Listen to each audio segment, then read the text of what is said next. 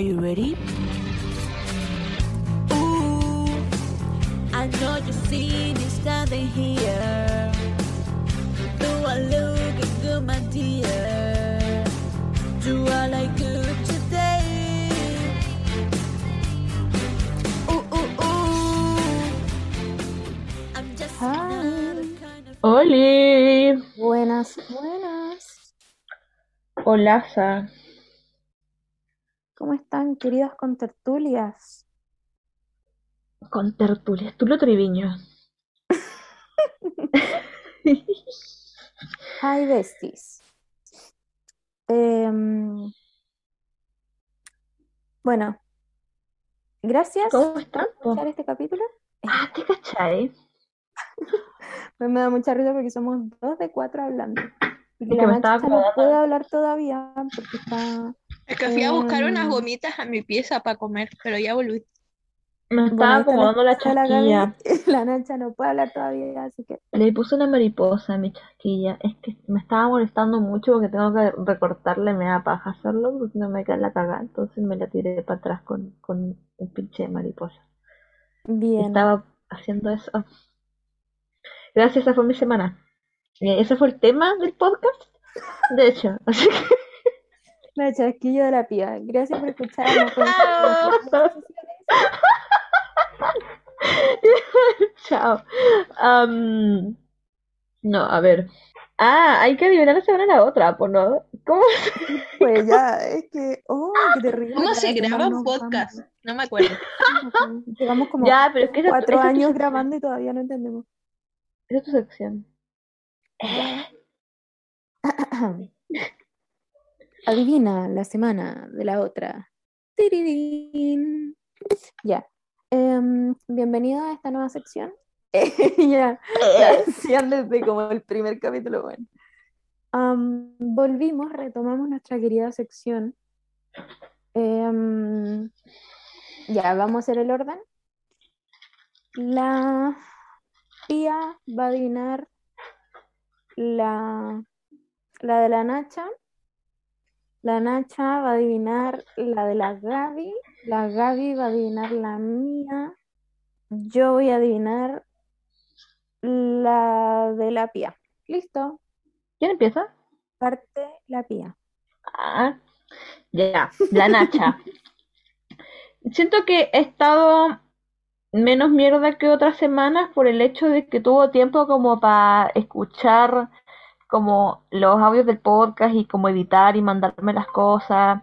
Entonces siento que estuvo menos caca que otras veces.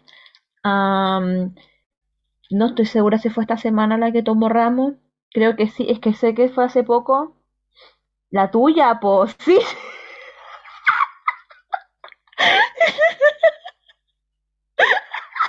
Eh, hay que aclarar que la Nacha recién cachó, porque no está hablando por el chat, que no puede hablar todavía. Entonces recién cachó que están hablando de su semana. Dijo por el chat, ¿de qué se van a estar hablando de la No puedo ya. Entonces, como está diciendo que yo creo que esta semana no fue tan caca para ti por el hecho de que tuviste tiempo de escuchar como el podcast y mandarme la como las cosas que editar y eso, y eso significa que no estuviste como con cosas, tantas cosas de la U. Creo que esta semana tomaste ramo, no estoy segura, sé que fue hace poco, pero me pierdo en los días. Eh, y, sobreviviste a ello, así que muy bien. No sé tu nivel en la escala del hoyo, la verdad. Yo creo que no está tan terrible. Yo creo que como un 7. ¡Oh, la chunté! Hoy me siento... Ya, gracias. Igual, conectada, te sientes conectada. Ese es el Sí. sentimiento. Momento de publicidad. Así como... Siéntete conectada.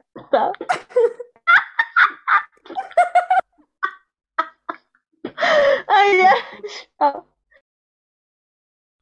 ¿para quién le toca? A la Nacha va, pero no puede hablar, po. Ya, a ver, ya yo leo lo que diga la Nacha por chat. Ya. La Pía es la traductora. Ya. Intérprete. Ya. La, la Nacha confirmó más o menos que fue como un 7 su escala del hoyo, eso sí, tengo que decir eso porque estaba en el chat. Así que más o menos confirmó que lo que yo dije estaba piola.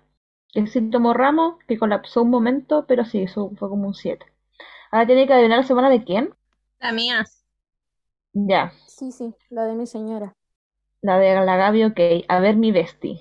Estuvo entregando su trabajo, tuvo prueba, cerrando semestre, y de ánimo como la pichula. Escala del hoyo, 2. Ah, no, si es del 1 al 10. Mil po. ¡Qué weón! Ay, yo te amo. Me bugué. D, K, X. ¡Ah, te cachai!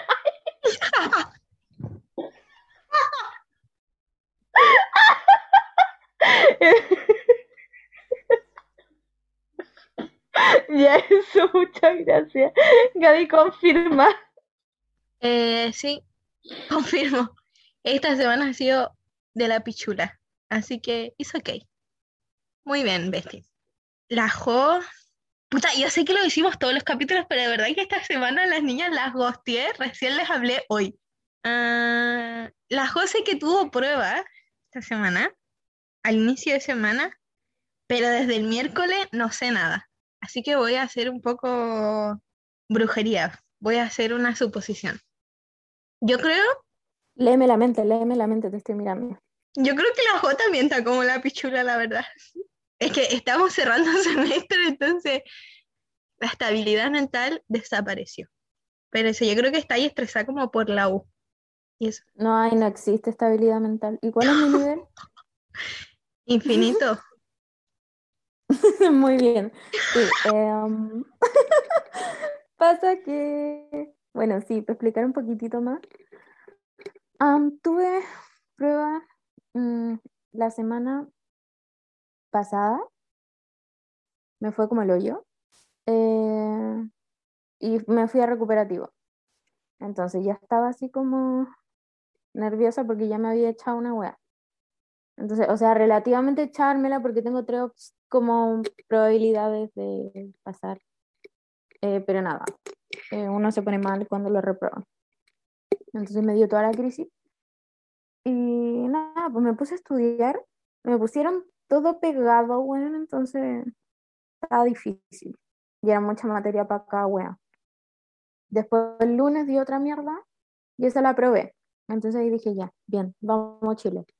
Em, el miércoles di otra y también la probé. Entonces ya, dos de tres. Y la próxima semana tengo que dar el recuperativo de la primera que reprobé. Tengo que dar eh, dos eh, pruebas más. Una es oral, no.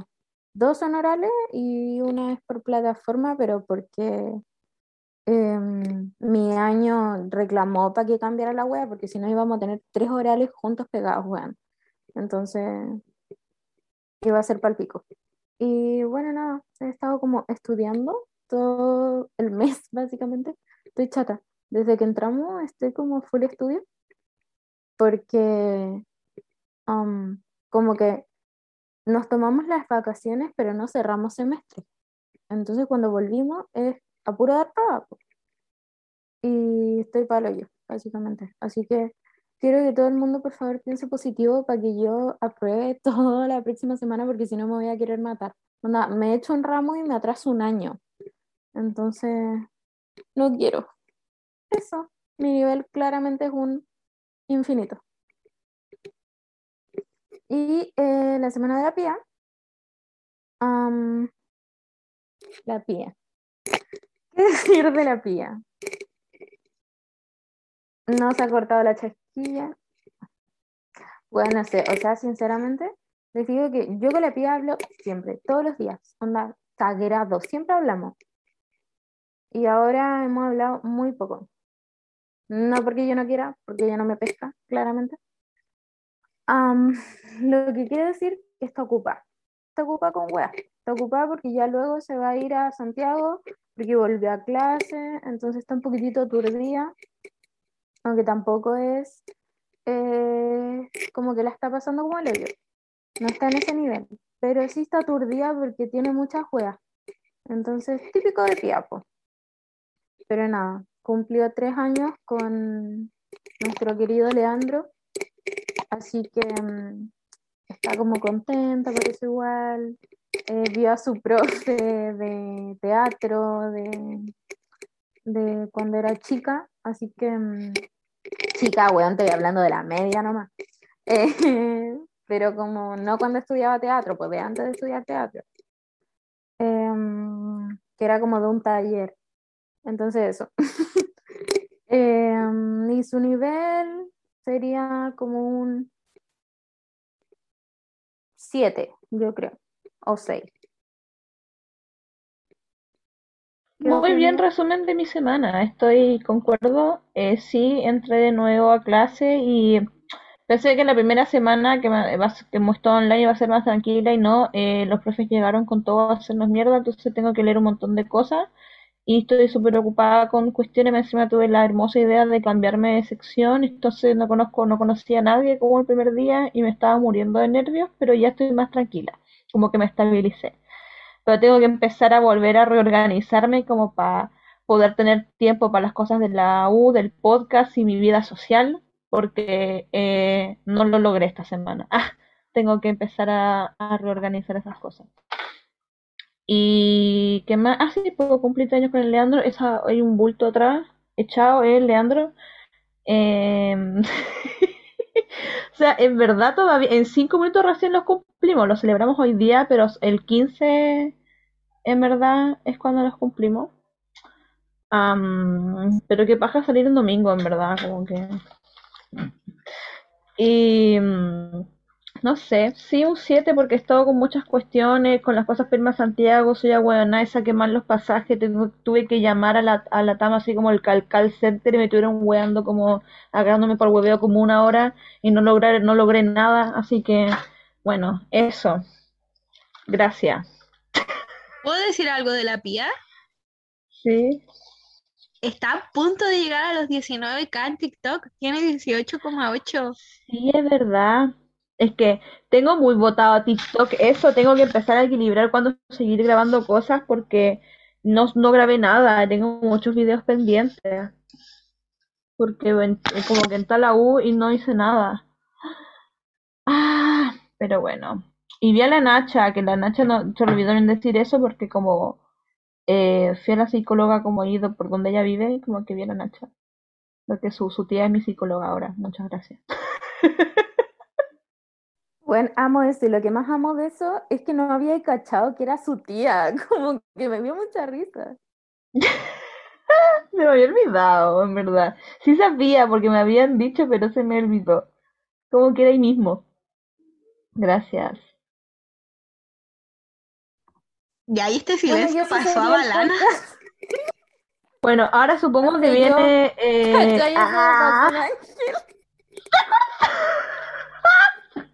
¿Verdad que pasó un ángel, no se leyendo y se convierte en el amor? Ahora comprendo. ¿Cuál era el ángel? ¿Quién entre nosotros pasó? Era yo. ya por la chucha. Todas las fanáticas. Camino haga puteándonos así. ya basta. Suficiente. Ah, ya. Ya, pues pida tu sección. La serotonina de la semana. Uh, empieza la Josefa por ser un ángel que de nosotros pasó. Eh, me hago leyenda y me convierto en amor. Ya, por la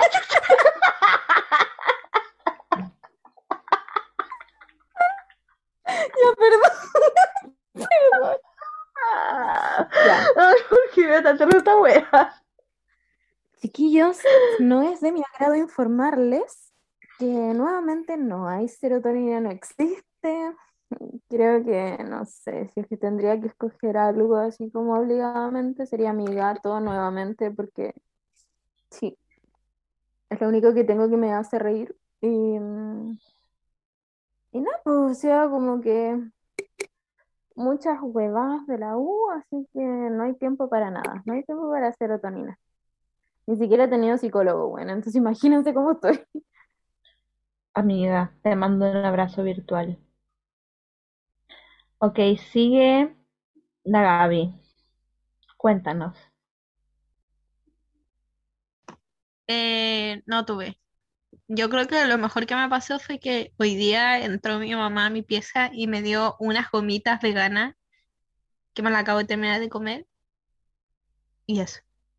Pero es algo bacán, eso, gomitas veganas, me parece importante, pero es algo relevante.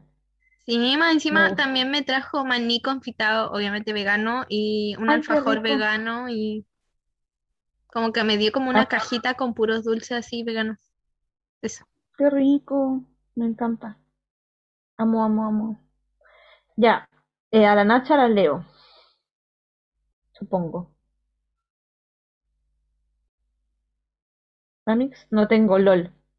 Muchas gracias por compartir tu historia, Nacho. O sea que la pía no es tu serotonina. Verla no fue tu serotonina.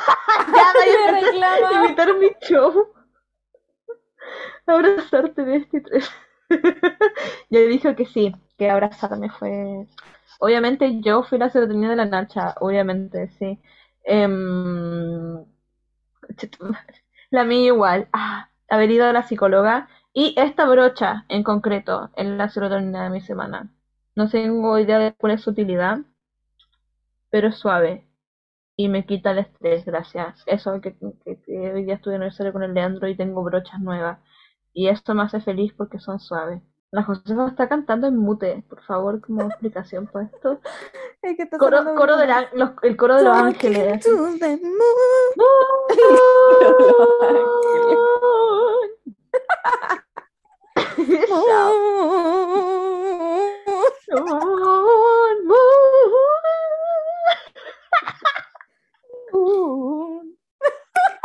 ya, chao, Ya basta.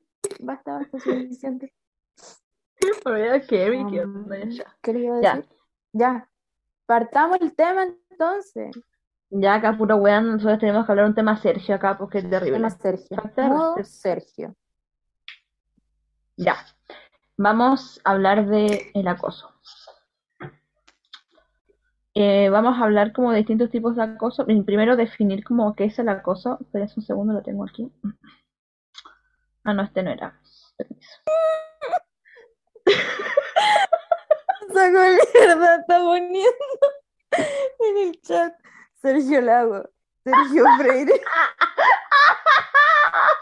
Ya, pero tenemos que ponernos Sergio Lago o Sergio Freire, porque si hay que ponernos Sergio Freire se vacila, entonces yo no entiendo cómo funciona. Ya. Ya, Sergio Lago, Sergio Lago, ya. Ya, ya. Entonces, la definición de acoso es cuando una persona hostiga, persigue o molesta a otra, esté incurriendo en algún tipo de acoso. El verbo acosar refiere a una acción o una conducta que implica generar incomodidad o disconformidad en el otro. Eso es importante, la incomodidad y también el tema del consentimiento en el acoso. Usualmente son actos que se hacen sin consentimiento uno otro también. Entonces vamos a hablar de, acoso sexual, de acoso sexual callejero, de acoso escolar y, y de ciberacoso, creo, ¿o no? Sí. Patas.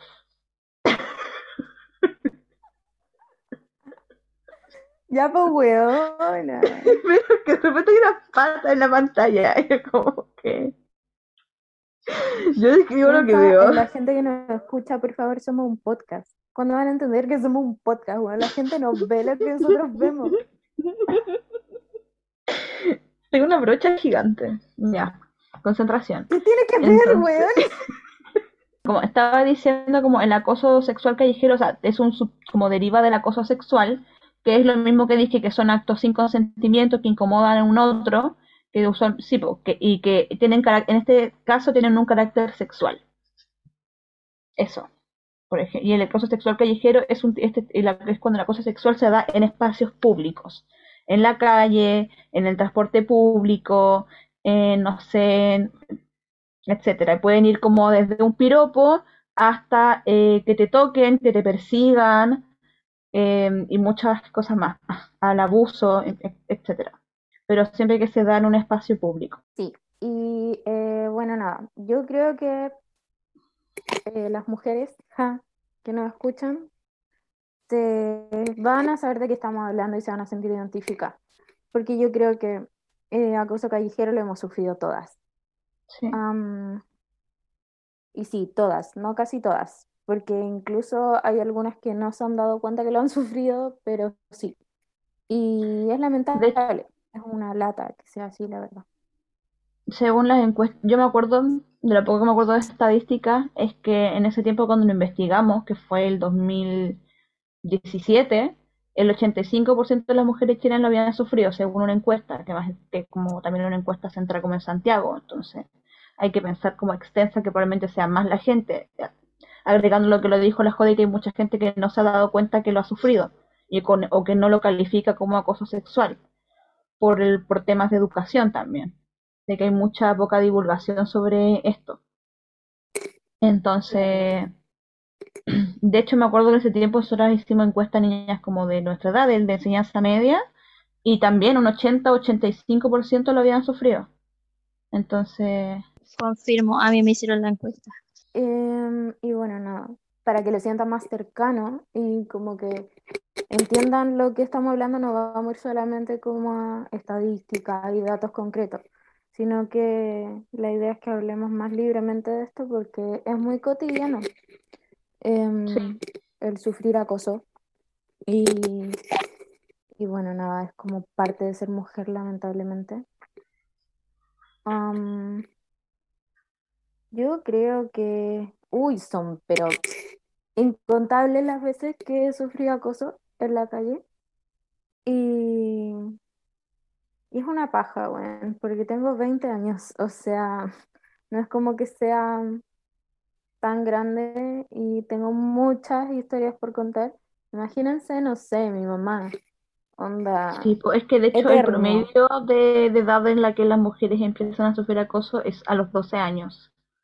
12 años. Onda, eres una pendeja eres súper chica y ya te están acosando, te están sexualizando en la calle. Es importante recalcar que el acoso es una forma de violencia patriarcal, es una forma de sexualizar a la mujer, de verla como, como un pedazo de carne en el que camina en la calle y como verla de tu propiedad. Objetiviza, exacto, es una objetivización de la mujer y es súper importante que eso se recuerde porque no es simplemente, ah, que se tira un piropo o que, haya ah, que son eh, alaracas, no, es una forma de violencia. Violenta a las mujeres, hace que se sientan inseguras, que cambien su forma de comportarse, de vestirse, que caminen con miedo, que cambien de ruta quizás a caminos más largos para llegar a sus casas, hace que cambien su conducta y su forma de ser a través de los acosos que han vivido. Entonces no es algo así nomás, no sé si me explico. Y por más que digan, ah, pero si es un piropo nomás o no le dijo nada grave, porque mucha gente piensa que, por ejemplo, no, pero es que es distinto si te dicen así como algo obsceno que te digan, ay, que te veis linda. El tema es la connotación, el tema es el consentimiento. Yo no voy vestida en la calle y no camino para que tú me digas que yo estoy linda. ¿Cachai? El tema, pues, igual, no sé, tú decir, bueno, pero si no estoy diciendo nada malo, no, pero yo no te lo he pedido. Yo no te he dicho, por favor, dime un halago o eh, dime qué opinas de mí o de cómo estoy vestida, porque no me interesa. Entonces, si nadie te lo está pidiendo, por favor, quédate callado. Eso es como el propósito. Hoy sí que con eso me acordé de unos comentarios que he visto como en redes sociales que me dan tanta rabia, que es como cuando uno explica estas cosas, hay weones que comentan, ah, claro, es cuando ellas quieren nomás. Sí, pues weón, de eso se del consentimiento, como que qué weón más Todo va, todo va por el consentimiento, Y, y no sé, o sea, piensa la wea que queráis, pero déjatelo en tu cabeza, ¿cachai? De partida, no sé. Eso es lo único que te estamos pidiendo. Es como, sí, como tu libertad termina cuando empieza la del otro. Entonces, si ya es, no sé, un 85% de las mujeres que dicen que sí, sufrieron acoso y que no les gusta, si ya lo estáis considerando acoso, es porque no te gusta. Entonces, como por favor, dejen de hacerlo. No está lindo, no es grato. A nadie le gusta que le digan nada en la calle. Y es incómodo. Te pueden decir, no sé, eh, pucha, puras cosas lindas. Halagarte, no decirte nada sexual, ni eh, nada grosero, pero de todas formas incómoda. es incómodo. Porque la mayoría de las veces una anda sola. Entonces, como te genera inseguridad y muchas veces ustedes siendo menor de edad. Es que eso es muy raro porque a veces te dicen cosas así, pero claro, te lo dice un hombre adulto y tú eres una niña de 14, 15 años caminando por la calle sola con encima como con quizás hasta con tu uniforme, obvio, que te sientes, te da miedo, obvio que te va a dar miedo, ¿cómo no te va a dar miedo? Es terrible. Onda, ha pasado gente que, desa que desaparecen, las mujeres desaparecen de un día para otro, no las veis más, y, y llega gente a, a, confrontarte de esa forma en la calle y esperan que uno no se aterre. Es que, claro, estamos como, pucha, en peligro muchas cosas, muchas cosas. Onda, eh, los femicidios existen, pucha, hay casos de, bueno, no sé,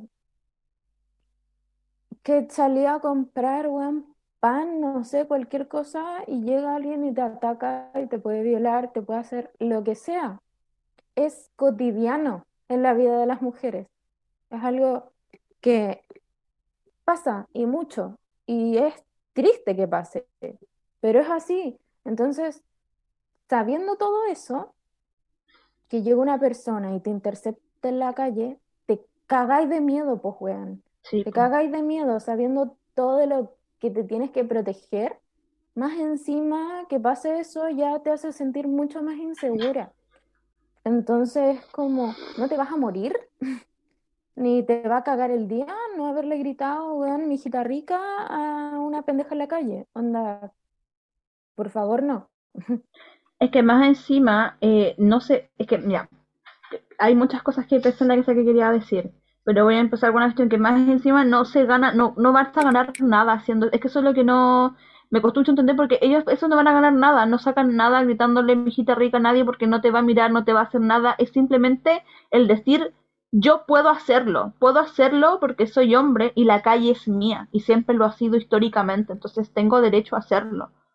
No es, Exacto, es, es es- como es- el poder, eso, es como, Ese sentimiento es de una poder, imposición, de- es una imposición de poder porque ellos saben que no van a causar nada, que tú no vayas, que no vayas a decir, ¡ay, me encantó lo que me dijo! Por favor, toma acá está mi número. Esa weá, saben que no va a pasar, es una forma de imponer su poder como si fuéramos perros. No sé si me explico. Exacto. Y sobre todo, porque de repente no sé, ah, no sabí nada de la persona que te está topando en la calle. Entonces no sabí si de repente es una niña, weón, chica, eh, que la vaya a marcar de por vida. Sí. Va a quedar traumatizada con eso. Porque pasa, porque todas lo hemos vivido. O sea, que te digan algo en la calle siendo chica es incomodísimo. Entonces, si no sabes nada de esa persona, lo mínimo que podía hacer es evitar, weón, molestarla, incomodarla en algún sentido. Es un mínimo de empatía, la Es verdad. sentido común también, ¿cachai? Es que cómo no van a tener el sentido común de simplemente cerrar el orto. Es que es tan simple como eh, no incomodar. Imagínate, es que me cargan los ejemplos cuando dicen, imagínate es tu hija, tu hermana, tu mamá, pero es que a veces no hay otra forma de que se te meta en la cabeza. Porque más que nada son personas, como no tenéis por qué imaginarte que son tu nada familiar, son personas y por el simple hecho de ser personas merecen el respeto que merecen. que, eh, claro, a las mujeres se nos trata de inculcar desde chicas como el evitar ciertas situaciones, como el tratar de no vestirnos de cierta forma o de evitar ciertos lugares para evitar ser acosadas o evitar ser violentadas, pero a los hombres no se les enseña a no agredirnos, a no acosarnos, a no violentarnos. Y eso es un problema súper grande, ¿cachai? Como que se Claro, asume la general, responsabilidad de las mujeres como se nos culpabiliza por ello. Claro, yo creo que eso es muy general y de ahí igual podríamos entrar a hablar un montón de cosas que no vamos a profundizar mucho en este capítulo, pero, pero nada, en general siempre es como educar a la mujer, a la niña, em, para todo, que tenéis que ser señorita, que eh, tranquila, callada, no responder, pero a los hombres nunca se les enseña como a que no hagan ciertas cosas, la verdad. Se les da mucha más libertad y, y está re mal, po, porque de ahí después Sí, pasan estas cosas. de Y hecho pasa que la falta de educación te hace creer que, está bien hacer como lo que se te plazca y decir lo que se te plazca. Y no es así. Es que es verdad, yo tengo recuerdos muy concretos de siendo chica, como que a lo- los hombres como que siempre jugaron siendo súper agresivos y siendo como, um, me fue completamente, pero eran mujeres. Yo me acuerdo completamente de la profesora que escribía a una niña como la profesora así como así como que tenía que ser señorita, como que ella no podía jugar como eh, de esa forma brusca. Claro, cuando tú te quejabas de que te molestaban, si tú te defendías, uno te retaban porque, claro, tú no podías defenderte ni te podías agredir de la misma forma, o te decían, no, es que le gustáis. Y uno quedaba como de, ah, bacán, mira, le gusto, y me agarra para el huevo, súper bacán su forma de, de mostrar su cariño. Pero filo. La forma, e- es como siento que es algo que se viene desde chicos, el tema de, en las conductas como agresivas y de acoso. Claro. El enseñar Pero los límites desde que el, son el que ya tengas, o sea, o hagas cosas de cierta manera, no significa que no puedas cambiarlas, no puedas modificar tus Exacto, actitudes, sí, tu forma de ser. Uno va evolucionando constantemente y aprendiendo. Entonces, sí, eh, como si eres una persona que hace eso o conoces a una persona que hace eso, trata de educarte un poquito y educarlo porque es algo que se puede cambiar. Uno aprende, no sé, muchas cosas en la vida. Y eso siento que, no sé, si uno se dispone a hacer algo, es em, mucho más fácil hacerlo. Entonces, como un poquito de sentido común, de empatía, como decíamos, y para ir disminuyendo estas cosas, porque en verdad es súper fome eh, que ya tengamos que seguir sufriendo esto, ¿no? como habiendo pasado tantos años, como que deberíamos haber evolucionado un poquitito más, siento yo. Y sobre todo porque como una empieza a vivir estas cosas desde muy chica, em, y las sigue viviendo desde más grande y todo, eh, tomas conciencia y yo, por ejemplo, pienso en, las niñas escolares que pucha, me da pena, me da pena, no sé, pensar de repente en las niñas que ocupan jumper bueno, falda, cómo las deben acosar y objetivizar, que es horrible, es horrible porque son niñas, porque yo, no sé, en esa edad uno se siente el rey del mundo cuando está en la media, como que te sentís súper adulto, pero eres un niño chico, como que todavía no entiendes muchas cosas. Y yo pienso en mí misma a esa edad y, y me da mucha lata, porque uno no sabe cómo actuar, cómo defenderse, todavía no aprende esas cosas y, desde muy pequeña tienes que aprender a ignorar eso, a que no te afecte tanto, a pucha, no sé, cambiar de calle para que no te sigan molestando, a no salir sola quizá, y es súper fome. Como seguir viviendo eso y que siga pasando en generaciones. Entonces, pucha, si es que no se puede cortar, estaría muy bueno disminuirlo aunque sea porque es feo y molesto. Voy a leer el chat porque están hablando las chiquis eh, que no pueden abrir el micrófono todavía. Em, así que eso, como para que sepan qué están opinando también. Ya la Gaby dice que em, estaba con su hermano y se acordaron que cuando la acosaron una vez camino a la micro y lo llamó llorando cuando logró salir de esa situación. Después de eso, em, la tuvo que ir a dejar muchos días porque le daba miedo. Y pasa, a eso es como lo que voy yo también de que cuando uno está en el colegio es muy chica para saber cómo enfrentarse a esas cosas.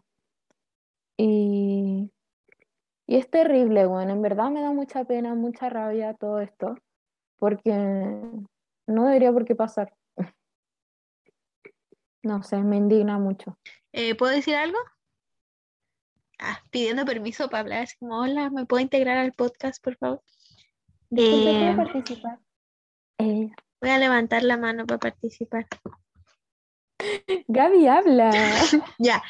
Em, que en base a lo que leyó la Jo, em, yo no me consideraría una no me considero una persona chora, pero siento que en estos temas sí reacciona como de manera, no sé, chora.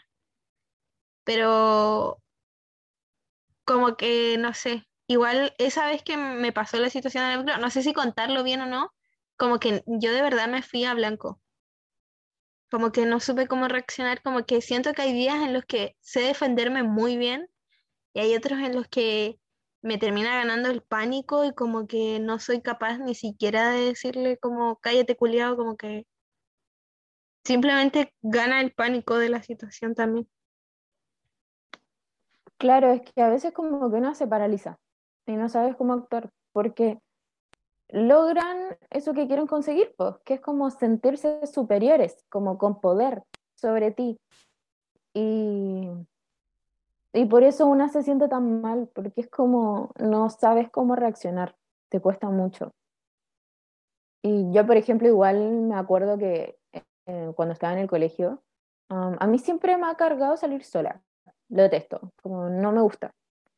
Entonces siempre como que por lo general salía con amigos o no sé. Si es que me tenía que ir a la casa, me iba, bueno, no sé, me acompañaban como la mitad y el resto yo me iba caminando, pero eran como un par de cuadras nomás. Y me iba rapidito porque no me gusta ir sola. Y me acuerdo que el Juan, que ya es como persona em, épica de este podcast, como que tiene su cuadrito ahí, am, porque siempre lo nombramos. Bueno, nada, pasa que siempre que estaba con él y me gritaban de un auto, me tocaba la bocina, alguien me miraba siquiera, él estaba ahí, como muy atento. Entonces se me ponía atrás como para que no me miraran el culo, básicamente, y respondía a veces y les gritaba weas y se ponía a pelear cara y raja. Y como que siempre me protegía mucho, como se ponía o adelante o atrás mío, dependiendo de la situación. Y, y eso personalmente me ayudó mucho porque sentía esa seguridad, pero era porque estaba con él, sabía que él me iba a proteger.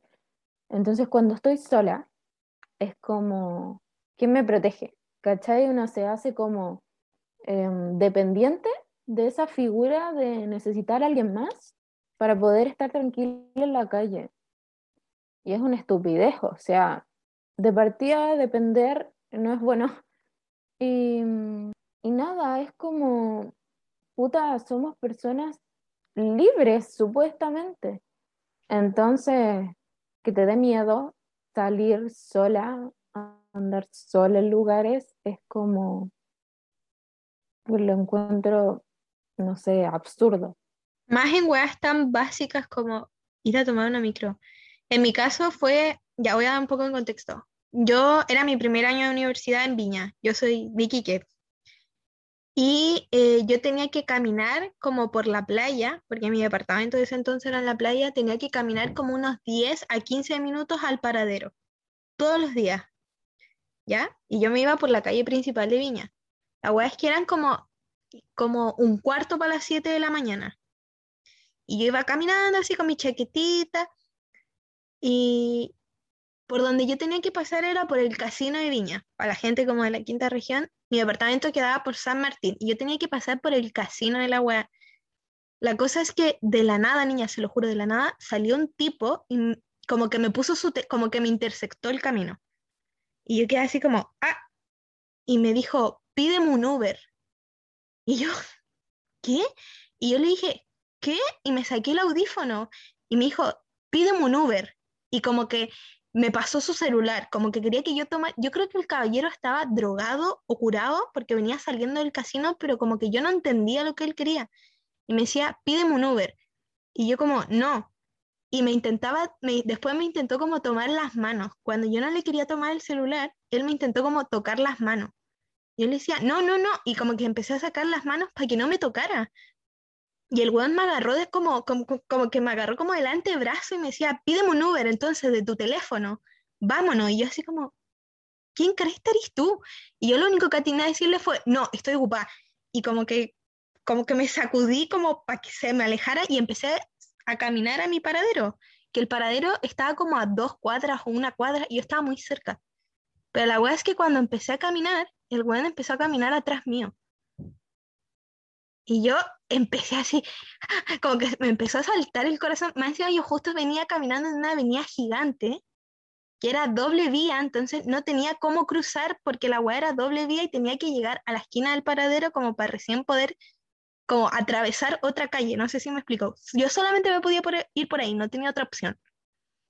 Y yo vi que el weón me empezó a seguir, pero niñas, así, literal su pecho estaba en mi mochila, estaba muy pegado a mí. Y el weón me seguía hablando, me seguía hablando, me seguía hablando.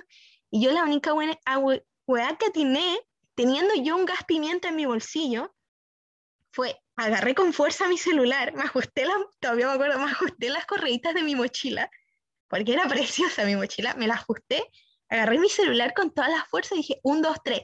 Y me tiré a la avenida donde venían todos los autos y me pasé entre medio así, corriendo a toda la velocidad de la luz y me subí a la primera micro y el weón venía corriendo atrás mío. Yo me subí a la primera micro. Niñas, yo me subí, no tenía el pase, no tenía moneda, no sabía dónde chucha me llevaba la micro. La micro me podía traer de vuelta a Iquique y yo no tenía ni perra idea de dónde me había subido. Yo me subí a la primera weá que estaba ahí y me senté como que ya pagué, encima me acuerdo que pagué pasaje completo, no pagué con la TNE porque yo estaba tan nerviosa que la única weá que quería era sentarme. Me senté y me puse a llorar. Me puse a llorar, me acuerdo que lo primero que hizo fue que hablé en el grupo de la U de mis amigas y le dije, niñas, me pasó esto, por favor, espérenme en el paradero porque siento que me voy a desmayar. Y ya después le conté a mi hermano. Le dije como, oye, me pasó esto, y mi hermano obviamente me dijo, weón, lo hubierais pegado, hubierais usado gas pimienta, te hubierais metido adentro del, del casino, pero son cosas que en el momento uno no piensa como, como que uno dice, ah, si a mí me pasa esto, yo haría esto, esto, esto, esto". pero en el momento el sentimiento es como otro, como que te, te bloquea y eso. La verdad es que de ahí nunca más tomé ese camino, nunca más me fui por el lado del casino y me dio miedo. Mi hermano, en especialmente mi hermano fue el que más le daba miedo porque los dos vivíamos solos allá. Entonces, como que él tomó esa medida de ir a dejarme en la mañana y si yo volvía muy tarde, él me iba a buscar o nos buscábamos en el camino. Empezamos a usar eso de mandar todo el rato ubicación, pero era una hueá tan, tan sencilla en mi vida como ir a tomar micro. Y con respecto a el hubieras hecho tal cosa, em, yo siento que todos dicen eso, como cuando te pasa algo y después uno lo cuenta. Y sí, hasta una misma se lo reclama, como, puto, hubiera hecho esto. Pero en el momento es tan choqueante todo y tan fuerte como cualquier emoción que no pensáis, pues, no pensáis bien, no pensáis fríamente, porque estáis desesperados. Entonces, o una se paraliza o actúa quizás de una forma tonta, no sé, teniendo otros recursos quizás mejores, o haces otra cosa porque es lo primero que se te ocurre, básicamente. Como instinto de supervivencia, porque no, no sé, uno se puede imaginar mil posibilidades de cosas que podría hacer. Yo siempre lo hago porque soy ansiosa. Entonces siempre creo muchas películas en mi cabeza. Y pienso, no sé, ¿qué pasa si algún día, no sé, weón, alguien puta me pesca en la calle? Y yo me imagino la escena y todas las cosas que yo haría, pero en el momento es súper distinto, súper distinto. Es como no, te afecta, po, entonces no estás segura si es que vas a poder actuar conscientemente ahí. Y eso no está en tus manos tampoco, no es algo que una pueda como controlar.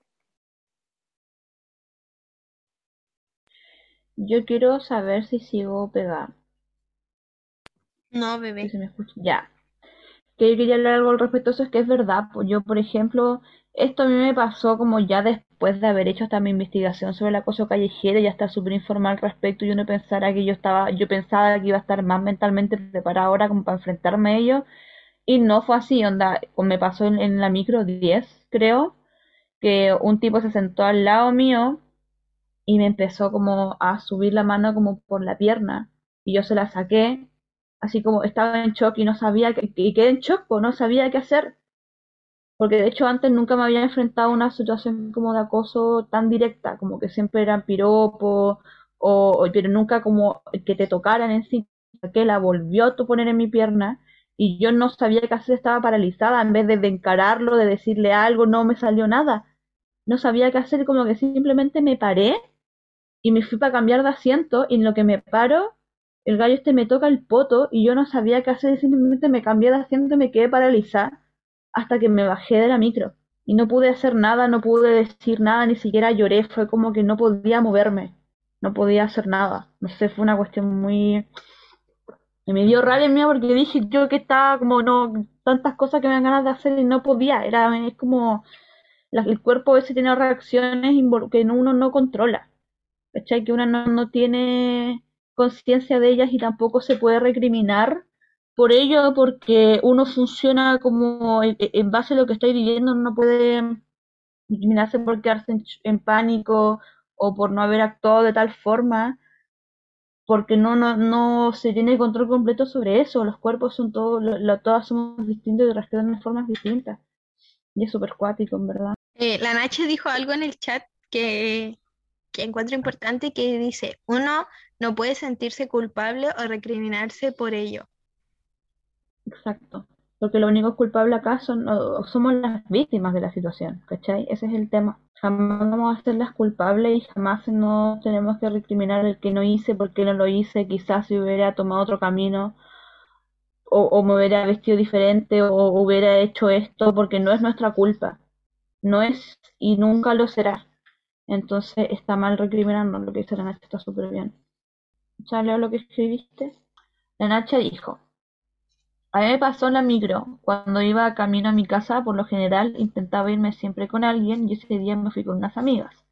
Y la weá es que se subió más gente en el centro y no sé a dónde se subió un viejo culeado. Así, en el hospital. En el hospital se subió el viejo culeado. Y el conche de su madre se fue hasta atrás donde estábamos nosotras, pero menos mal habían personas y miraba cada rato dónde estábamos. Y una amiga nos dijo como, oh, ese viejo culeado está mirando. Y la verdad yo me había dado cuenta apenas se subió, porque tenía como ese tipo de vibe que tú dices como peligro. La wea es que a medida que avanzaba el trayecto de la micro, el conche madre cada vez que podía se iba más para atrás por el pasillo y si no se quedaba mirando a las minas que estaban sentadas. Y bueno, mucho rato estuvo así y yo ya empecé a tener miedo, porque dije, estoy en Jumper y es una micro, están tan pegadas las personas y este conche tu madre es capaz de hacer algo. La wea es que mi amiga empezó a mirar a este personaje muchas veces de mala forma. Hasta que el weón se dio cuenta que nos habíamos fijado ya. Bueno, llegamos como a la altura del mall y se bajaron varias chicas en jumper y el weón se bajó con ellas. Pero les juro que yo al weón todo el rato mirar las piernas cuando estábamos sentadas. Y confirmo que da mucho asco, weón. Es que qué terrible es que pueden ser hasta solo miradas las que incomodan porque uno sabe con qué connotación están esas miradas. Por más que no digan nada, es incómodo. Es el hecho de incomodar a las personas, especialmente que son niñas escolares, menores de edad, como weón, como qué mierda. Bueno, no sé si tiene mucho que ver, pero ahora que dijiste así como, como incomodar, esto no solamente tiene que ser así como en estos casos, sino por ejemplo, no sé, a mí ya lo contamos, pero cuando yo iba a las discos, weones de nuestra edad no entendían un no y seguían ahí presionando por querer bailar y tocando. Yo ahí en la... ¿Es acoso? Sí, no solamente viene de alguien mayor de diferencia de edad, también en weas como discos, cosas más cotidianas, gente de nuestra edad también nos puede hacer estas cosas, también producen acoso. Sí es muy real. Que a veces el acoso en estos contextos en los que no los vemos porque piensan que son personas cercanas, como dicen en el propios parientes, y se da en ambientes así, de gente de tu edad o cercana a ti. Y eso es donde hay que tener también más ojo, especialmente cuando son, como dijo Noche, como parientes, quizás amigos o gente cercana, porque se aprovechan del hecho de tu confianza para sobrepasar límites.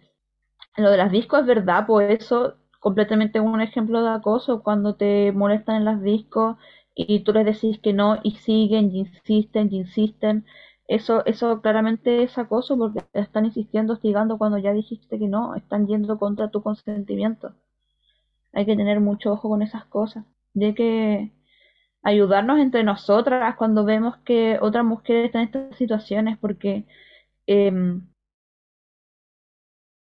ah, es que me, me fui de lo que estaba diciendo, Jo, ayúdame como que me, no sé por qué me...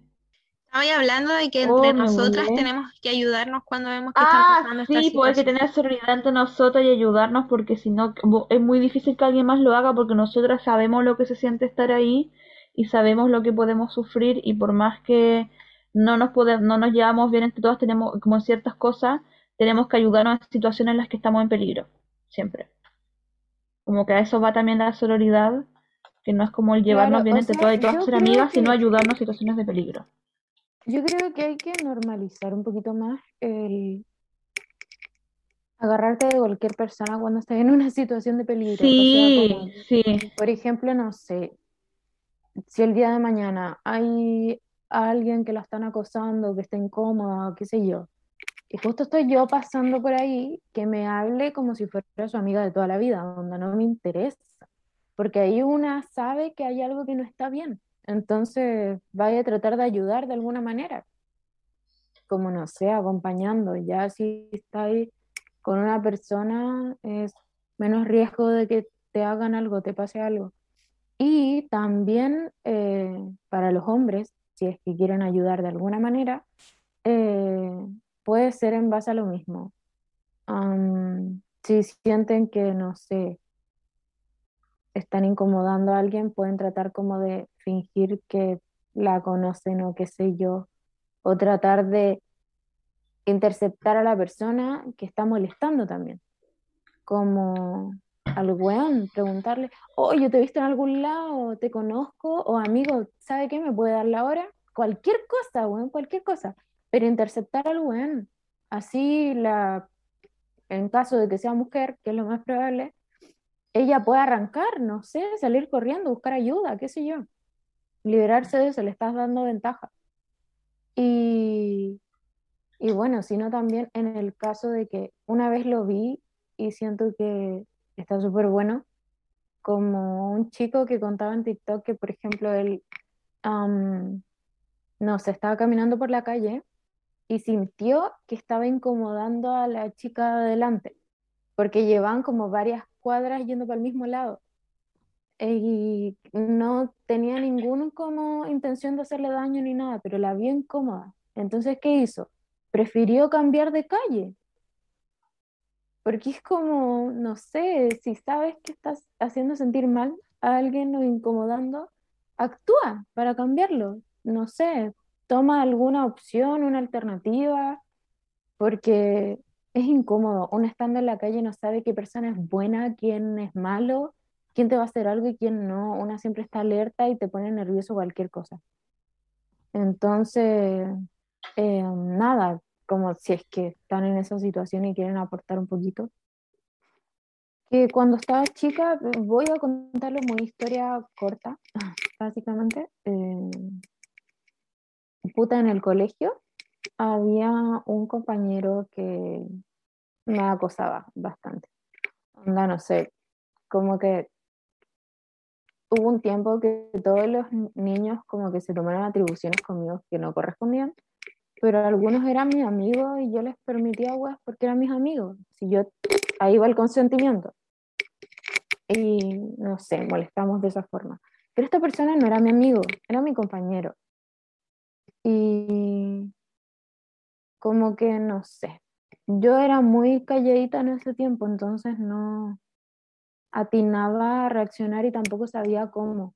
No, como que eh, yo podía estar en el pasillo, weón, apoyada como en el fierrito, así mirando para abajo, y el weón llegaba, pasaba por atrás y me agarraba el culo, así de cara de raja. Y yo lo único que atiné es como, "Ah, ¿qué estáis haciendo? ¿Cachai? Como, por fin no. Em, o le decía, córtala, como, no, no da. Pero al weón no se le metía en la cabeza. Y una vez estábamos como, nos quedamos un grupo a ornamentar la sala porque iba a ser como el día de la mamá, algo así. Y fueron a comprar un grupo grande y yo me quedé como sola y estaba este weón. Y me pesca como la fuerza, me llevó como al fondo de la sala, am, me sentó encima de él y me agarró tan fuerte, tan fuerte, weón, de los brazos y no sé cómo, de una parte exacta en que me inmovilizó. No me podía levantar, no me podía mover, no podía hacer ni una wea. Y yo como que tiraba y estaba ahí como quieto. Y no podía gritar tampoco, no podía hacer nada, estaba así como, en verdad, hasta el día de hoy siento esa wea, como cuando lo cuento, siento la misma sensación de ese momento. Bueno, entonces em, estaba en esa posición bastante incómoda y en esto como que veo un compañero desde afuera como de la puerta, yo lo miro con cara de weón ayuda, básicamente como tiene que haber visto mi cara de terror, yo creo. Porque entró y fue como, ah, ¿qué estáis haciendo? Le dijo el weón. Y él, no, nada, tranquilo, la weá. Yo como, ayuda. Lo único que me acuerdo es que ya, él se acercó y que yo le dije como, ayúdame, porfa. Pero como bajito. Y le dijo, weón, ¿no estáis viendo que está terrible, incómoda? Como, qué chucha, suéltala, te está diciendo que la solté. Y él, ay, si me pasa nada, y no sé qué. Y, y yo estaba así como, "Ah". Entonces llega y el weón cara raja se mete, le, como que me tira del brazo, le saca el brazo a él y me saca de ahí. Y después como que se quedó discutiendo con el weón. Y a mí me dijo como, está bien? ¿Qué onda? Tranquila. Y después hablamos. Yo le dije, bueno, gracias. Onda, en verdad, si, si esa persona no hubiera llegado y no me hubiera ayudado en ese momento, no sé qué hubiera pasado, sinceramente, porque yo estaba paralizada. Onda, lo que es que me tenía agarra como que no me podía mover y no me salía la voz, como que sí, pero bajita, entonces no podía gritar y estábamos después de clase, entonces no era como que había mucha gente en el colegio, no había nadie. Y, y nada, bueno, como que mi agradecimiento eternamente a esa persona que me ayudó y me sacó de ahí. Y, y nada, por eso digo igual que es como que tenemos que tener la predisposición para ayudar si vemos una situación así, porque pucha, se pueden evitar muchas cosas, la verdad. Y eso, igual como que em, me fui para el colegio, ja, como para ese lado. Entonces yo creo que ya deberíamos ir cerrando el tema de acoso y hablar como de em, acoso escolar, que también era algo que queríamos hablar durante este podcast, más enfocado como en el bullying y esas cosas, porque yo personalmente sí sufrí bullying durante hartos años en el colegio, Eh, sé que la Pía también, porque éramos amigas. Em, y las niñas, no sé, Gaby, Nacha, A mí, bueno, es que es chistoso porque yo con la Jo fuimos al mismo colegio, mismo curso desde primero hasta cuarto medio, donde primero básico, cuarto medio. Y de hecho muchas de las personas que nos molestaban cuando éramos chicas en la media fueron nuestros amigos, es muy extraño, pero bueno. Eh, a mí como, yo tengo una anécdota con esto al respecto que también me, me recuerda como el tema que hablamos como al principio del podcast, que claro, a mí me molestaba mucho cuando chica por muchas razones porque era yo, me molestaba porque yo era llorona, entonces lloraba, lloraba a veces muy rápido, eh, me molestaban por, ya no me acuerdo por qué cosas me molestaban, pero la mayoría no me afectaban, porque mi familia es muy burlesca, pero había ciertas cosas en concreto que sí me afectaban. Ah, pero me acuerdo específicamente de que un compañero eh, me rompía las panties, como que se sentaba delante o atrás mío y con lápices me rompía las panties o me trataba de pinchar el poto con lápices, como meterme lápices por la raja. Yo no sabía cómo explicar esto a ningún profe, en verdad. Era muy extraño. Y yo lo que hacía es que en el recreo le pegaba, pues bueno, le pegaba patada. Porque me, me defendía, pues, ¿cachai? Porque me molestaba, entonces yo me defendía. Eh, y me retaban a ¿Puedo mí porque decían... algo? Eh, Sí. porque viendo esas situaciones y todo, a mí lo que me daba rabia era que te retaban a ti, Me retaban a mí. A la tía Yo me, siempre yo la me defendía siempre la molestaban y la retaban por defenderse. yo me defendía como yo podía y me retaban a mí porque eso no era de señorita. Conchetumar, qué pésimo esa weá. Uh, como tenéis que avisarme a mí si, me si te molestan, claro, aviso, pero no hacen al respecto como que por más anotaciones negativas que le pongan me va a seguir hueveando, como no entienden. Les juro que cuántas veces he dicho que me molesta y además cómo le voy a yo explicar a una profe como, oiga, sabe que el compañero me está pinchando el poto con lápiz y me como con siete años, qué vergüenza decir que te andan pinchando el poto con lápices, como que es extraño.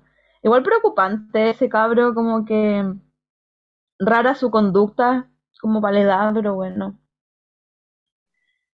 Yo igual no sabía cómo explicar las cosas cuando me pasó lo que me pasó. Después yo terminé puta en PDI como testificando en tribunales, pero porque me obligaron a contar básicamente.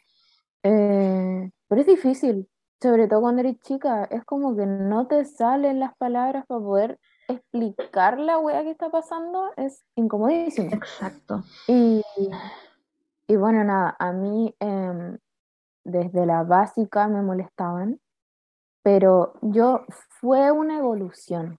Siempre me hicieron bullying, pero por algo distinto. Y era Sí. gracioso porque yo iba cambiando, yo iba evolucionando, yo iba adoptando otras formas de ser y ninguna les gustaba al parecer.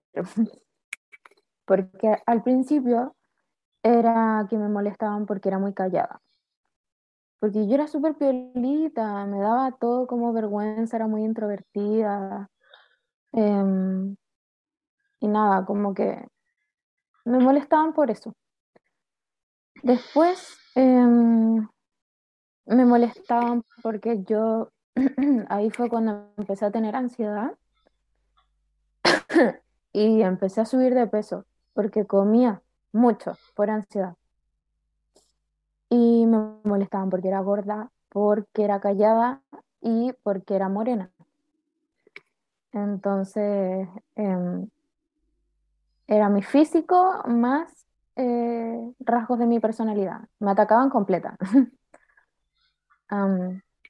Después fui creciendo, eh, fui cambiando mi grupo de amigos y todo, fui un poco saliendo del cascarón, empezando a abrirme más, hablar más. Y me molestaban porque tenía la voz muy aguda, que era chillona, que no sé qué. Después empecé a bajar de peso, empecé a crecer, no sé, madurar, la pubertad, qué sé yo. Y me empezaron a molestar de que por ser como muy coqueta, supuestamente, como que se lo tomaban como que em, tentaba a los hombres, básicamente. No sé cómo explicar eso ni lo que pensaba esa gente en ese momento. La encuentro súper estúpida. Y mm, bueno, ahí fue cuando me empezaron a molestar como por eh, puta, maraca, y me decían todo eso. Em,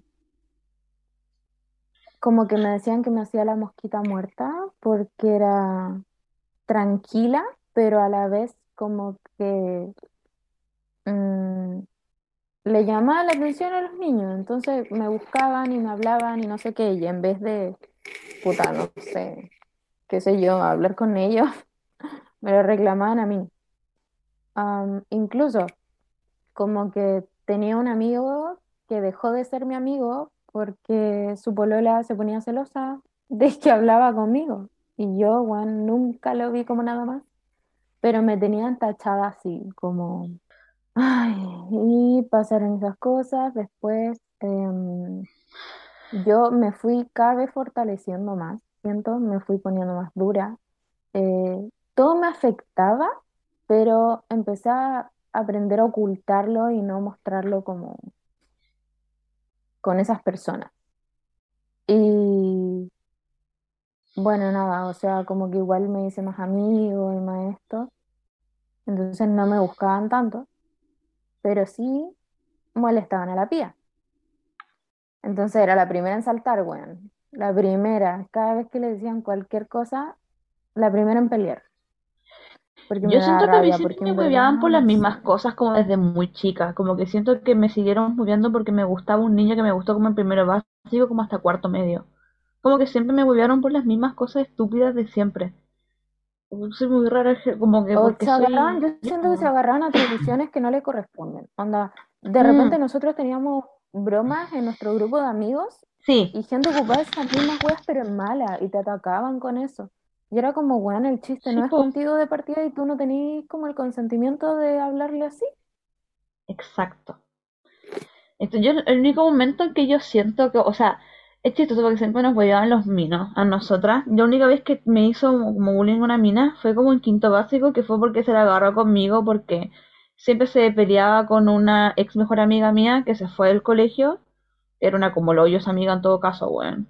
Em, y me dejó esta wea, este cacho, que me se agarró conmigo porque esa persona se fue al colegio, se la agarró conmigo, me huevió todo el año, pero yo me la agarraba, o sea, yo como que me trataba de defender. Porque como existe el bullying es algo normal en mi familia, todos nos tratamos como el hoyo a veces. Entonces, claro, y me decía que yo era mono, yo decía, puta, tú eres un gorila, entonces, pues, culia, ¿qué onda? Como, what the fuck. Entonces, pero derivó una cuestión de que, claro, ella me molestaba, me molestaba, me molestaba. Y ella, yo después uno supo que ella sufrió muchas cosas también, como dentro de su, como familia y como, etcétera. Ella también la trataban como de que tenía que ser señorita y un montón de otras cosas, como dentro de el ámbito, claro, del colegio. Pero el tema es que después ella pasó como, yo sub- me acuerdo esto concretamente que que- esto ya es ciberbullying, lol, ya, que subió unas fotos como a Facebook y yo sabía que me veía weón. fea. Sí, que yo sabía que me veía fea, esa es la gracia de esa foto, ¿cachai? Porque era como un caracho mío encima, porque salió mal, que eran como estas sacadas como con webcam toy, la wea antigua.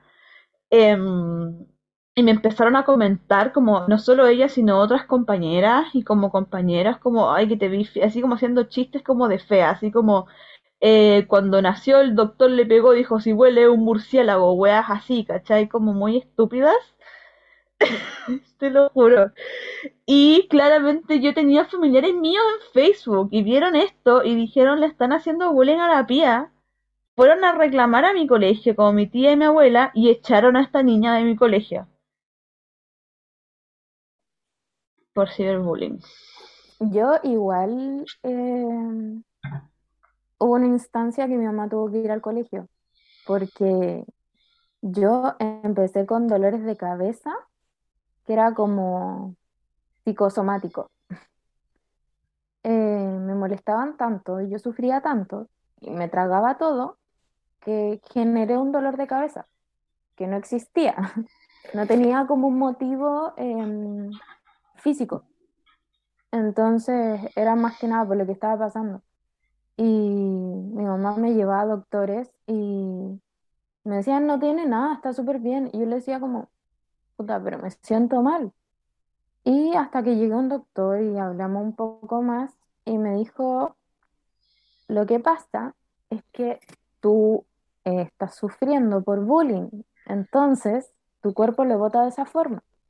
Y como eh, la receta que me dio básicamente fue que me cambiara de colegio, porque no daba más, y que me cambiara el María, de hecho.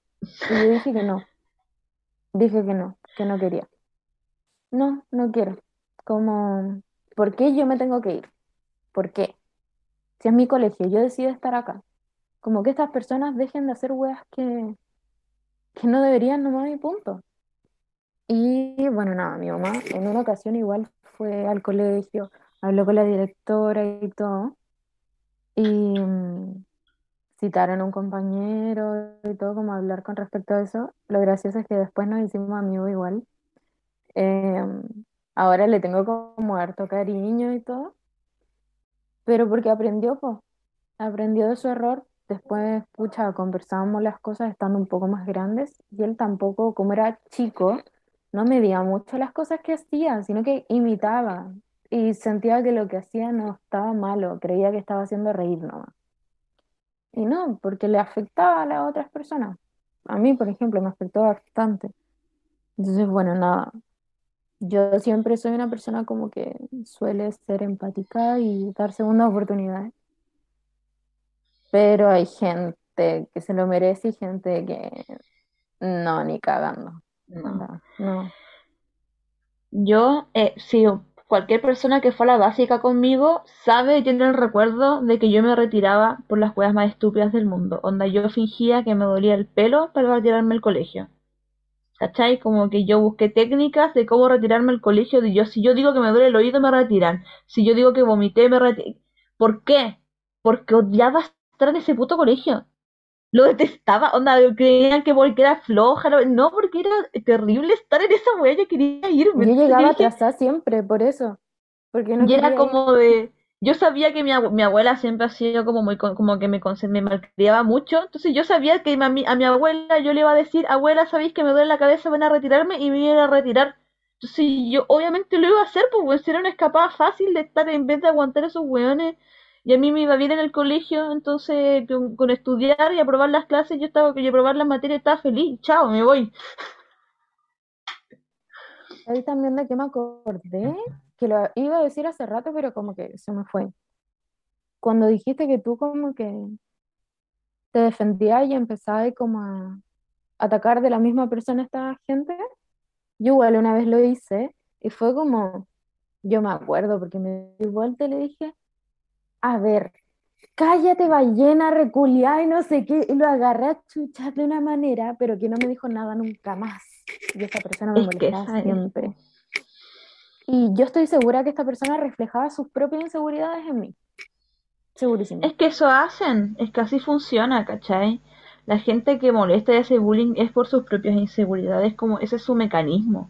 Y así siempre ha sido, como el poner inseguro a otros para ellos sentirse mejor. Igual algo que me afectó bastante, yo creo que hasta el día de hoy como que me tiene que haber generado un trauma o haber aumentado como lo que uno ya tiene en base a la sociedad, que a mí me comparaba mucho con una compañera, sí, como que ya decían que nos parecíamos mucho. Nosotras en un tiempo fuimos amigas y lo ocupamos como a nuestro favor, fue como, ay, sí, es que somos gemelas y no sé qué, porque nos llevamos bien. Am, pasaron cosas, dejamos de ser amigas y todo, me seguían comparando y no era lindo. Y antes de nosotros llevarnos bien, tampoco éramos amigas así como, no sé, ni buenas compañeras ni nada. Onda, había una mala onda conmigo desde siempre y que me compararan era feo porque ni siquiera solo se parecen. Es como, yo era la fea, claramente. Se parecen, pero obvio que ella es mucho más linda. Pero obvio que ella es como, tiene esto, esto, esto, esto y esto. Y la Josefa como... Entonces yo era como su copia fea. Ay, tengo me tantas ganas, tantas... Tengo tantas ganas de decir cosas que sé que no podría decir en este podcast, como que serían muy incorrectas de decir, weón, como que... Ay, es que me Nos dan ganas de sacarle la chucha. ese derecho. Oh, ya. Fue feo, weón, fue bastante feo porque yo después me empecé a comparar con esta persona, pues. Yo decía, aparte que era como que todo el mundo la quería. Yo decía como, no sé, ¿por qué? ¿Qué tengo de malo, weón? Como no entendía nada y me recriminé mucho muchas cosas. Me obsesioné mucho con mi peso en un tiempo. Porque claramente somos distintas, de contexturas distintas, éramos parecidas, pero no es que fuéramos iguales. Y ella pesaba, weón, como no sé, cuarenta y pico, porque mide como un centímetro. Y yo igual soy chica, pero era más alta que ella. Por ende, como que mi, mi peso normal es distinto, es en base a mi altura. Pero yo me obsesioné con que para estar bien y bonita tenía que estar abajo de los 50. Y lo pasé como el hoyo, como el hoyo. Yo sufría, bueno, en verdad sufría porque siempre pesaba, puta, no sé, arriba de los 55. Y me sentía pésimo, bueno, en verdad me generó muchas cosas eso. Y me ha costado mucho lidiarlo, siento que todavía lo tengo como al 100% resuelto, pero ahora sí eh, he trabajado años, años en superar esta weá y estoy mejor, mucho mejor. Ya no pienso esa estupidez, gracias a Dios, pero de algo tan chiquitito pueden generar tantas cosas. Por eso es acoso, por eso es como, no sé, bullying, no se debería hacer, no, a nadie tenéis que compararlo, weón, ni decirle cosas que no te incumben, ¿qué te importa la vida del otro? ¿Qué te importa, weón, cómo sea, si es gordo, si es flaco, si cómo se vista, la actitud que tenga, si habla, si no habla, ¿qué te importa? Como no tenéis pito que tocar en la vida del otro. Si es que no te han dado esa confianza, si es que no te han preguntado, si es que no te dan consentimiento para hacer algo, no lo hagas, así de simple. No sé si las niñas quieren decir algo con respecto a Sí. eso. Igual. Porfis. Casi que pueden y quieren y tienen ya. Ya, eh, las niñas no pueden hablar, entonces vamos a seguir nomás. Em, y bueno, igual como en base al consentimiento y todas esas cosas, eh, el acoso que también queríamos tocar era el cibernético, que ahí es- se pasan por el hoyo el consentimiento, porque como es el internet, todos pueden escribir y poner la plazca, A mí lo que me carga, a mí lo que me carga, es que a mí, por ejemplo, cosas que me cargan del es, es, es el que se podía refugiar en un anonimato, porque esas personas a la cara jamás te dirían esas weas. Es que ese es mi tema, porque a mí, como yo me, me- a mí me han enseñado de chica como que para defenderme de cuando me huevean, ¿cachai? Eh, Cuando me veo eso, ¿qué hago? Como, no sé quién chuchería, a mí me gusta responderte, como verte la cara para saber quién eres, saber que eres una mierda de persona, y que sufre las consecuencias de lo que es eh, acosar a alguien, ¿cachai? Y a mí lo que me carga por eso nunca jamás me hice ni un ask, ni un discrash, ni un FT, ni esas cuestiones porque es aún más anónimo, ¿cachai? Es como no sabéis quién es y a mí me carga esa cuestión porque a mí si me vaya a decir algo, aunque sea negativo, dímelo a la cara para poder defenderme como corresponde y para poder tomar las acciones que correspondan. Yo, la gente que, que me ha visto algunos TikTok sabe que yo los comentarios que son coge, yo los respondo, yo no dejo que la gente se caiga, no por de picano, sino porque me molesta que la gente vaya y piensa que una simplemente es una web detrás de una pantalla, como que te deshumanicen por estar en una pantalla y no crean que eres persona y se den con el derecho de decirte en la web que sea sin consecuencias pensando que no tiene consecuencias reales porque ellos solo ven píxeles. Pero no, detrás de esa pantalla hay una persona real que puede estar sufriéndolo con lo que tú le dices, que quizás yo no, porque claro, tuve un trabajo psicológico súper grande durante toda la enseñanza media que fui la psicóloga para que ahora tus comentarios culados no me afecten. Pero imagínate hubiera sido la pilla de 17 años, de 15 años. Ese comentario le habrá hecho mierda. Y hay niñas de 15 años en estas mismas redes sociales a las que probablemente personas como tú le dicen estas mismas cosas, entonces está mal que lo hagas. Y yo tengo que responderlo. Porque si no estoy, me, voy con una conciencia de, claro, no puedo dejar que alguien se vaya con la conciencia limpia de esa weá y pensando que es normal y que está bien. Como bueno, no. Exacto. Siento, estoy muy de acuerdo con eso que te deshumanizan. Como que sienten que no hay consecuencias con lo que dicen y que pueden hacer la hueá que les plazca. Siento que Exacto. el internet sirve para muchas cosas. Las redes sociales son una súper buena herramienta, pero también tienen estas juegas que tienen mucha libertad.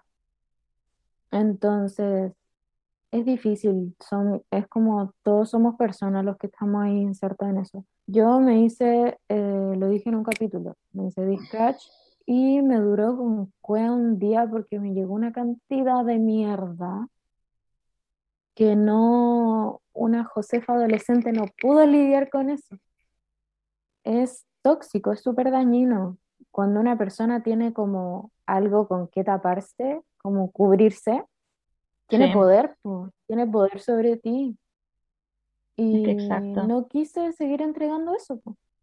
Ahora es terrible, bueno, es terrible que uno tiene que analizar tanto todo lo que hace por estar pensando en qué te pueden llegar a decir, comentar o weas, es enfermizo. Es una paja que es tan fácil, weón, eh, que te ciberacosen, que, Es una mierda, weón, en verdad, no sé, me desagrada demasiado. Tan sencillo simplemente no comentar ni una wea, anda, si no te gusta lo que estáis viendo, en tu red social sigue scrolleando Pasa para abajo, no me, no lo veáis, o no me claro, interesa, o, o es tal lo que sea, no tenéis por qué decir, oye, wea fea, ¿cachai? Es como, no, no, no tenéis para qué. No, no hay ninguno como, what es que esa wea yo nunca lo entendió, como, ¿qué, te- qué tan malo? Y una vez le puse a una persona como, ¿qué tan insegura tenéis que ser para darte el tiempo de comentarme esta wea? Como, qué triste. Como, me da mucha pena por ti. Porque en verdad, ¿qué tan inseguro tenés que hacer para darte el tiempo de comentarle a alguien algo negativo que ni siquiera conoces? Como no... Es Es muy... gente es cobarde. Gente cobarde. como que siento que encima gente- por internet. que tiene tantos problemas, no sabe cómo desahogarlos y busca gente random en internet para desahogarlos.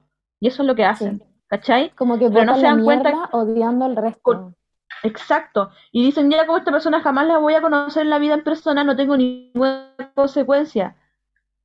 Pero eso es lo que me carga, porque claro, tú no tienes ninguna consecuencia, pero la consecuencia que va a sufrir esa persona porque ese comentario tuyo le pudo haber dañado caleta.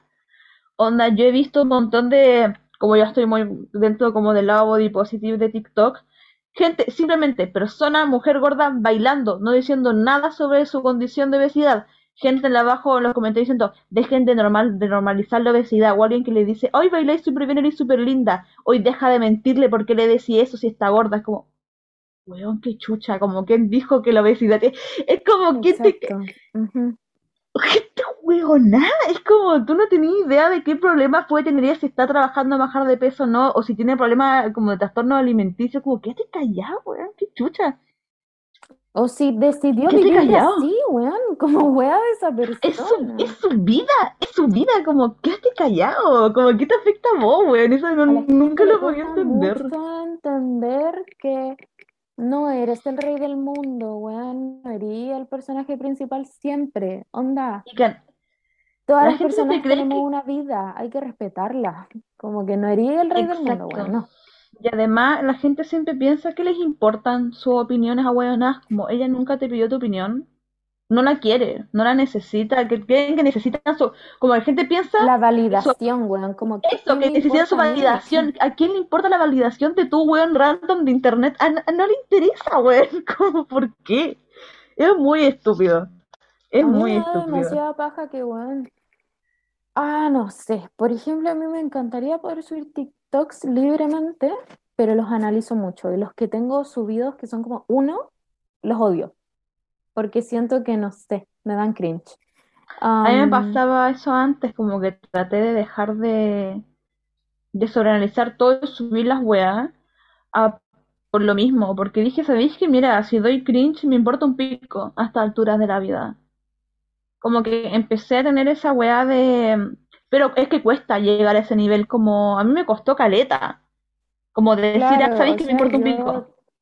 Es difícil, yo ah. estoy más como inserta en Instagram. Sí. y igual cuesta. Yo sobreanalizo todo, weón. Todo. De una manera impresionante. Y mm, no sé, es como que, no sé, no, me cuesta mucho subir fotos, subir historias. Mis historias las analizo, de una manera que te cagáis. Es como mucho. Yo antes también era así con las cosas, pero sabéis es que es un trabajo igual como mental el hacer esas cosas, como es un, un trabajo como en tu mente, cuenta, cuando tu mente decir, ya sabéis que me vale pico. Y no es fácil, ¿cachai? Especialmente cuando tiene como temas de ansiedad, no es sencillo hacer esas cosas. Eh, yo lo digo por experiencia propia también, ¿cachai? Como si yo puedo decir ahora que me vale pico lo que subo y lo hago y filo, me da lo mismo, es porque, puta, he estado como, ya lo dije, como de primero a cuarto medio yendo a la psicóloga y he pasado como por muchos procesos míos personales como para llegar a ese punto en mi vida.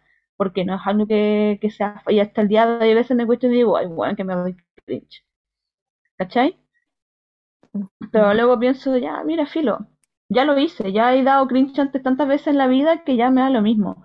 Yo creo que igual proviene como del bullying que me hicieron, que ya me, ya me di cuenta que soy una persona que me, me han tratado de ridícula toda la vida, que siento que como que me empoderé de esa wea, como ya soy una ridícula culiá, como me importa un pico, era. Amiga, yo, Josefa, quiero que seáis TikToker. Eso, gracias. Quiero eso. Igual. La universidad me consume y mis inseguridades no me lo permiten, pero gracias. ¿Cuántos borradores tienen? Yo tengo como 90. Pero no puedo Les te subir. digo cuántos borradores tengo. Ay. Yo, es que yo grabo mucho. Yo también, la, la razón por la que subo tanto tiempo es porque grabo mucho. Tengo 141 borradores. Wow. Wow. Bueno, aunque igual esta culia tiene como 1.500.000 videos. Josefa, te- es que guardo muchas cosas. Tengo borradores contigo. Para que cachis que guardo muchas cosas. Como que no las quiero borrar porque digo, Y no quiero subir esto porque es una quiere. estupidez y es como personal de nosotras, pero no lo quiero borrar, como ni cagando, como es muy chistoso. Bueno, chiquis, van a ser las Sí. 3 de la mañana acá. Entonces yo creo que deberíamos ir cerrando A mí capítulo. sí, yo estoy cagada de sueño, en verdad. Porque sí, es tarde. Entonces, Y bueno, mi gato ya está amasando porque se quiere acostar, así que entonces como vamos a dormir, como la canción, hasta mañana, si Dios, si Dios quiere que descansen que descansen bien, llegó la hora de acostarse y soñar también, porque mañana será otro día.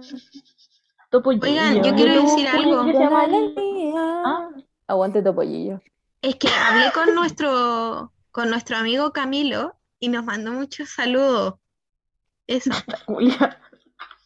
¿De verdad? Y yo hablé con Sean, me hiciste acordar, amiga. Hablé con Ay, los Sean extrañaba, que por ahora no puede, no puede estar en el podcast por ahora porque está muy ocupado. Pero nada, Ah, me no, dijo que sí se apenas entiende, sí y tenga andaba un con- tiempito, eh, viene con la Camila incluso, así que Sí, le mandamos felicidades a Ah. Camila desde acá por su nueva película de Cenicienta que está grabando. Felicidades, Cami, sabíamos que quería el Sí, papel, nosotras ya vimos tanto, como amiga, un por poquito de- conseguirlo. Secua. Bueno, ¿vieron el adelanto que les mandé al grupo de WhatsApp? Onda es buenísimo. La Cami me lo mandó el otro día y bueno, está muy buena la película, tienen que ir a verla. Sí, eh, Cami, como de una actriz de formación a otra actriz, de verdad te felicito por tu... Ya, así no puedo. No, la pía la ayudó caleta, weón, como... Para el en- casting, sí. E hicimos como, leímos el guion juntas, como para ensayarlo así, los diálogos. Está súper bueno. Onda, de verdad que ahora está buenísimo para que vayan a ver esa película y le di una ojeada así. No, tengo mucha fe en eso, en ese proyecto. Sí, le va a salir increíble. Yo vi todo el trabajo detrás y secas. Así que nada, está muy bueno.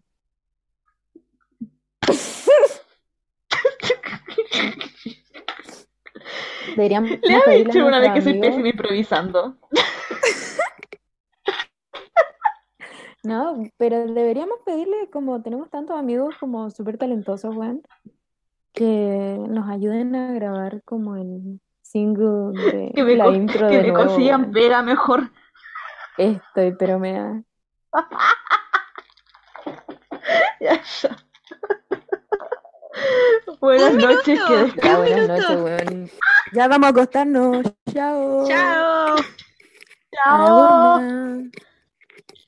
Buenas noches, los pastores. Buenas noches, los pastores. Los Chao, pastores. Otra Camilo. canción de sueño, rápido. Eh, hasta mañana, si. Directamente roncaba.